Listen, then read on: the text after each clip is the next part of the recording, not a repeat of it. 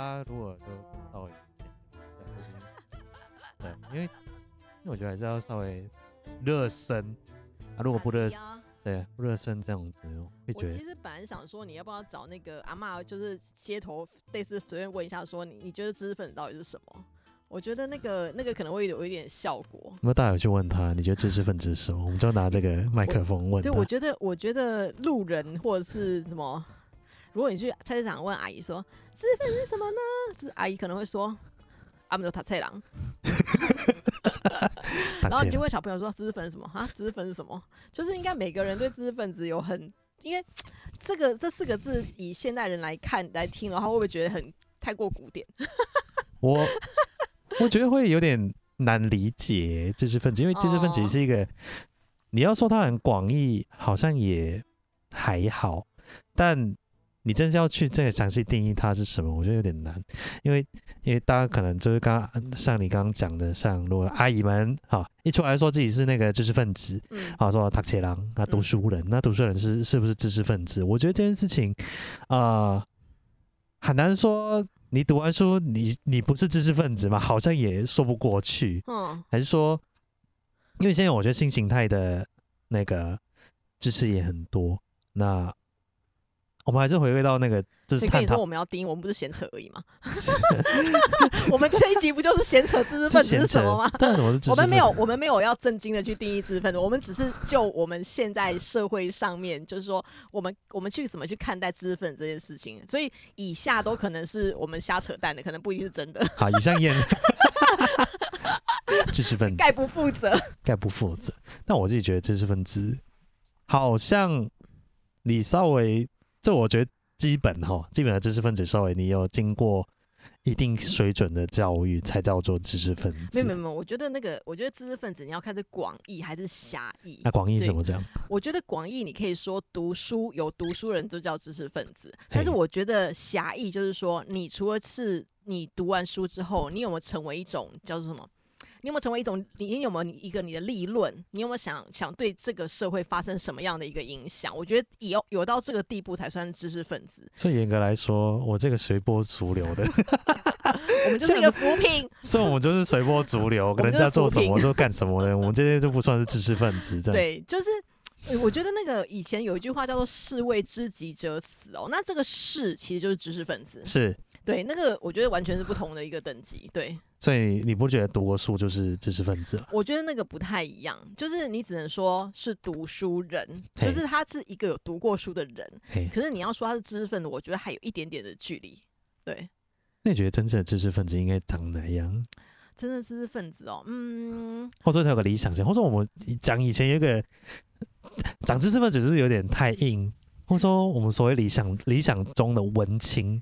我觉得啊，那文青跟知识分子差别在哪里？我觉得我们先简单讲一下，就是说你有自己的立论，哈，立论就是什么？你有自己的很完整的一个看法，而且你有办法表达出来，而且那个那个看法其实是对你广义的，对，其实你整个所谓的你的背景、国家这些，其实你有你的完全完整的一个看法，而不是人家说什么你就去相信什么。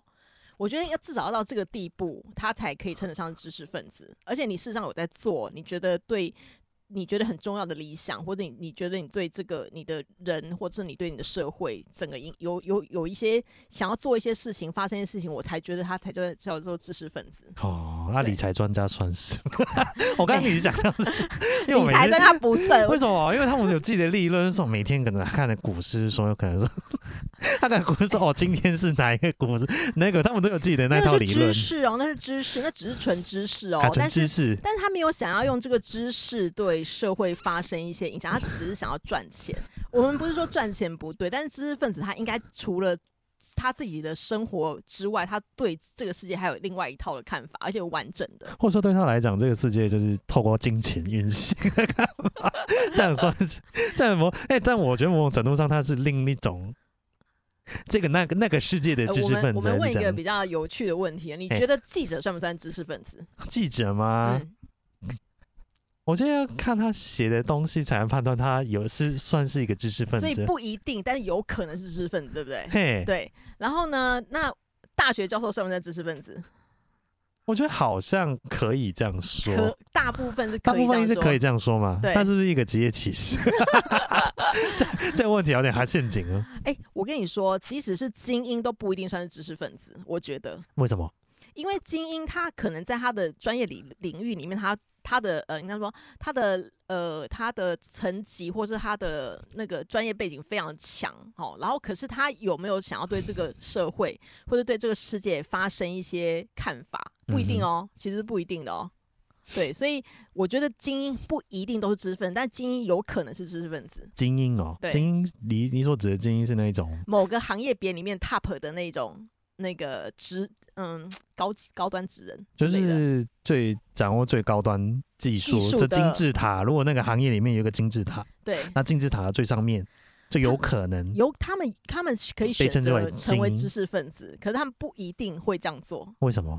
因为他可能他觉得他一般的生活可能远过于他他对这个世界的看法。所以这个世界应该是说，我们所谈的知识分子是不是可能是需要一点？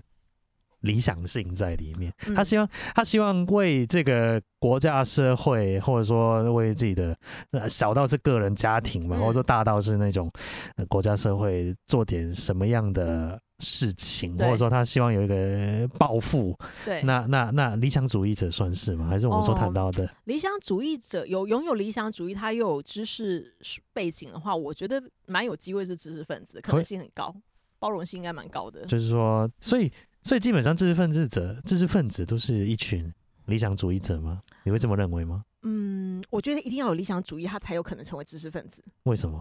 因为他要怀抱一个梦，不管这个梦会不会实现，他因为有这个梦，所以他那个他的利润才会成型。哦，对，所以这个东西也也很好玩。我们再用另外一个角度去想，你觉得比较有钱人还是比较穷的人比较容易成为知识分子？比较穷的人还是比较有钱？对我们说比例哦，我们不是说绝对，我们说比例上，你觉得比较穷的人跟比较有钱人，谁比较容易成为知识分子？如果要单纯论拿到知识这件事情，一般来讲，我们都会看到应该是比较有钱的人，对因为所谓的知识资本，或者说你你还是得要需要，因为所谓的知识这件事情啊，我们把知识分子拆开来看，其实简单来说，你需要一定的知识量，你才能成为这样子的人。可是啊，其实。呃，我觉得穷人呐、啊，他在呃翻转社会、跟翻转阶级，或者是翻转这个世界上面，可能会比富有的人更积极。怎么说？就是他们，他们看到，他们，他们其实可以看到这个世界的，看到比较有机会看到这个世界的全貌。全部的阶层的全貌，就是这个世界的不同角度。那有钱人可能他就是看的看世界角度就是比较一致的。哦。所以以就是说出生背景的话，以来看的话，我自己觉得穷人可能会比就是富有的人更想要，就会更有机会成为知识分子。哦。比例上，但是当然知识的追求能不容易获取知识是另外一件事情。是。对。我觉得，我觉得这件事情好像啊、呃，用有钱跟贫穷来做一个有没有理？或许吧，我觉得这没有一个一定的、一定的，只是一个看法而已。我觉得一个看法，但我觉得我我是觉得，可能他受到某一种刺激、某一个契机，才会影响到他对这个世界的看法。就是呃，不管是好的还是坏的，他可能有一天就遇到某些人。哎，或者遇到某种某种事情，他才会产生这样的理想。那这个这件这种事情的发生性，我觉得是随机性的，我觉得是比较随机性的。那那可能回应到你刚刚所讲的，有可能是因为他看到的东西比较多，或者比较多样性，所以他会比较容易啊、呃、有这样的想法。我自己的想法是这样子啦。嗯、对。哦。其实知识分子没有大家想的那么严肃。我们我们其实想用知识分子这个方式去切，只是想要带入一个，就是一个我觉得是一个社会的一个 角度啦。对，以前的知识分子跟现在知识分子其实他也蛮有有很大的差别喔。其实我觉得很多人误会了，拥有批判精神的就是知识分子，你觉得是吗？我觉得好像不一定，但通常知识分子都会去做批判。的事情，他们会有做批判的精神，但反过来会批判的人会不会是知识分子？好像也不一定是这样。我自己的看法是这样。对啊，如果说网络上的乡民每天都在批判的话，嗯，还是慢吗？我我觉得，如果你说酸民嘛，那那那 要看他讲的内容是怎么样。我真的觉得这件事情不能对，只能看他，要看他的言论来判断，或者说看他的行为来去判断的。所以有时候，嗯。只会批判的人，然后你再仔细看他是不是有另外一面，另外一个完整的想法或理论。所以我觉得有时候这啊、呃，如果真的要你要评论酸民是不是知识分子，或者说他讲的头头是道，他会是知识分子，我觉得啊、呃、比较片面的，因为网络看到大大部分呢，其实你你所讲的，我觉得网络世界又是另外一个事，又是一个又是一个嗯。呃不太容易 catch 到，或不太容易找到一个人真实面貌的一个地方哦。嗯、那那那那一粉是说我们所讲的谈到的，呃，现在有所谓的网红，那所谓的 KOL 这种这一种的，那网红知识型的网红是不是也真的呃变成所谓的现在的所谓的知识分子？其实我有时候也是感到，嗯、呃，也是会有个疑问在那边，有个问号在那边的。所以那基本上来讲。你怎么看待？你觉得网红会是知识分子吗？我说知识型，我们所谓最近流行的知识型网红是是知识分子吗？我觉得不一定诶、我觉得知识分子，我们刚刚讲了那么多，其实我我想要简单归类一下，就是说他有一个一定的知识背景。然后他拥有独立思考能力，对，而且他重点第三个是重点重点重点，就是他关心社会，嗯，好，然后关心社会，然后他拥有他自己的一个理论，嗯、我觉得至少要具备这四样，他才是有一个，我们才可以称之他为知识分子，我们只是扶贫扶贫而已。可以这样子讲，我觉得他这个这种知识分子，感觉是三不五时会出去。凯德格兰大道举牌示威，这有点像是这样子。我我其实你要问我知识分子是什么，我我还是觉得这是一个啊、呃，不同时代有不同的定义的一个他的角色，他有那个角色差别，或者说以以现在的眼光来看，或者说大部分人，如果你说广义的知识分子，以我们这个身处的当代来看，知识分子可能是呃。他除了关心这个社会、这个国家之外，他可能也有比较不一样的时代精神在里面。那可能他想要去呃推动的事情，也跟当年，或者他呃想要推动的事情，跟当年的知识分子、以前的知识分子可能也不太一样。嗯啊。或者说当年，我说如果我们说一九三三零年到四零年代，可能当时候的民国民国初年的知识分子可能是会比较、欸我，我觉得这个有点不公平哦，因为其实以前的年代，你要成为一个知识分子比较容易，因为以前的年代那么的就是，呃，比较容易展现你自己的知识领域以及你的一个看法。我觉得现在的年代发生的反管道太多，反而你看不出来一个人是不是知识分子，你会不会觉得？我自己觉得哦。我觉得以这个年代，其实这个年代，每个年代啊、呃，我先说我对这个年代的知识分子的一些看法，就是说啊、呃，因为这个年代的真假讯息太多了，嗯、我觉得啊、呃，你要去伪装成某一种样貌的人，其实是。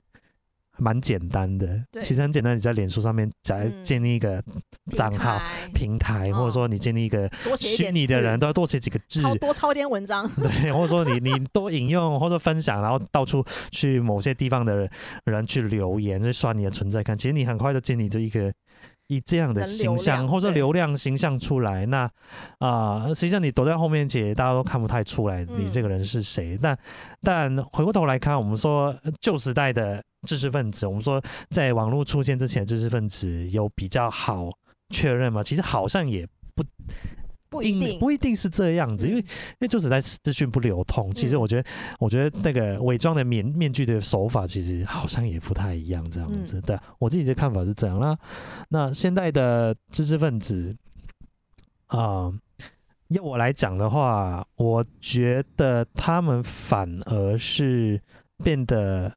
他们为了要有些是可能要为了追求流浪流量啊，或者说他要追求了一种啊、呃、声量，所以以至于说他们啊、呃、追求的事情是不是跟原来的好像有点本末倒置啦？我觉得变成有点本末倒置，对啊。不过大概就是这样，我自己的想法。我之前在网络上，我们在想说要谈知识分子这个主题的时候，我有看到一个很有趣的说法，在至少在。台湾在这个东方世界里面，我们讲知识分子，我们会觉得他是一个赞美的。我们觉得这个人他有一点理想抱负哦。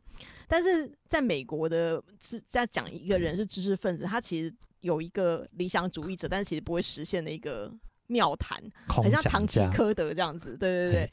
然后这个是这个是我比较意外的部分哦，因为在呃在。至少我们东方社会里面，其实知识分子他代表一个他运用他的一个知识，然后想要去做一社国家社会发生一些影响，然后就是这样的一个行进的路线啊。即使他是很理想化的，我们依然觉得他是值得被赞许的，而不是像美国他们的角度是觉得说哦，就是个空谈这样子。对，我觉得还还蛮意外的，是一个这样的一个看法。对，不，我觉得这个也是跟那个在体制内，好像在不同体制内的环境。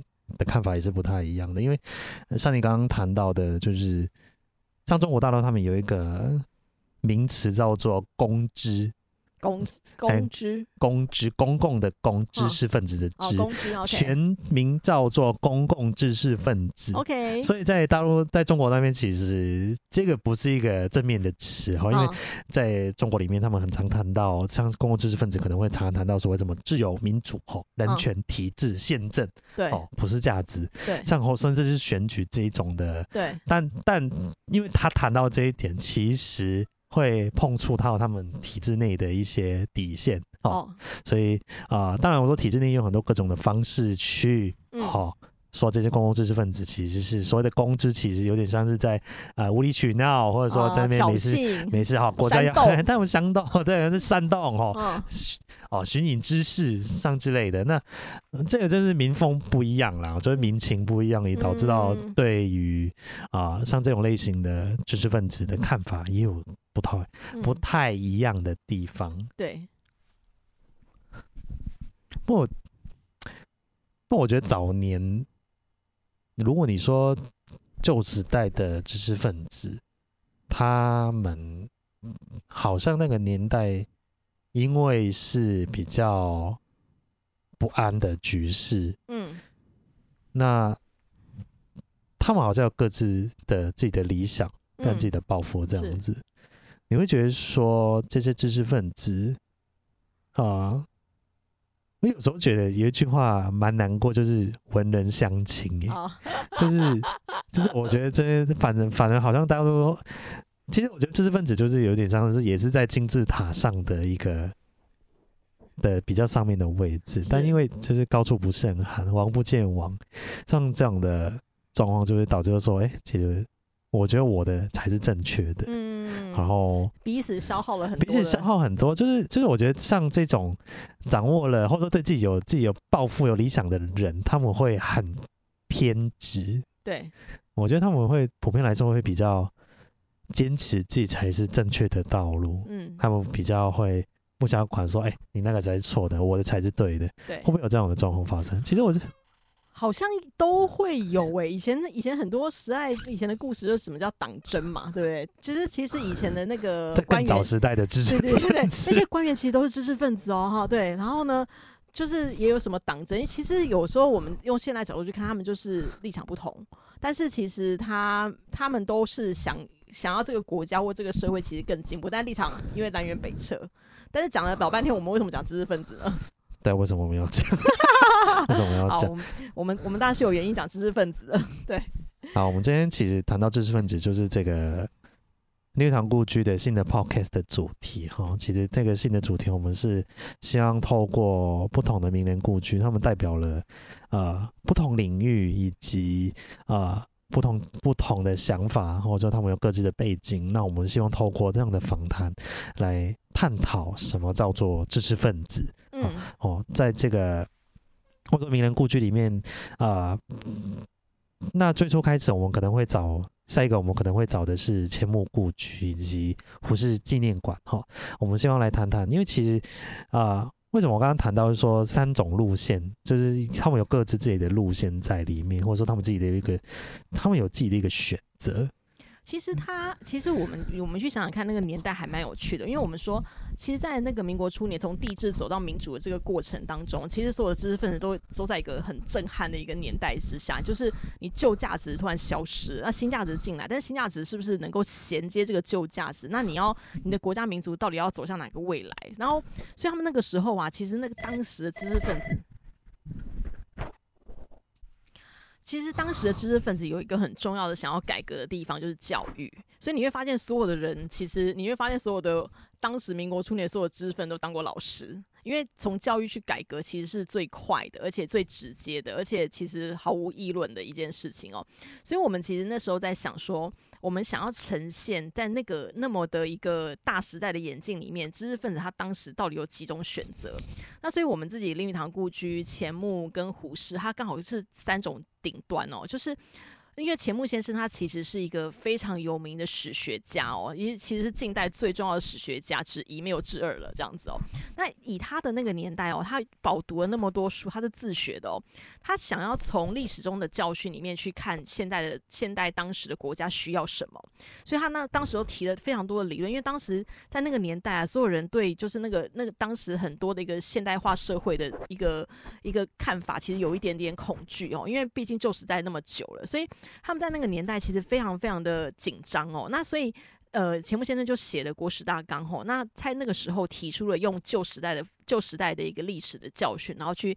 提纲提振现在的一个新的一个社会需要的东西哦，那我们就会以史救国。那那所以这些在旧时代成长的人终于得到一个很大的安慰，原来我们的过去是有价值的，我们可以用旧的一个东西，然后延展出一个新的未来哦。所以那个是钱穆先生选择的一个方式哦。然后呢，胡适先生当然就不用说，胡适先生我们 有时候开玩笑说，胡适先生真的从年轻帅到老，而且他的风采真的是非常惊人。他后来在台湾担任中研院院长，他。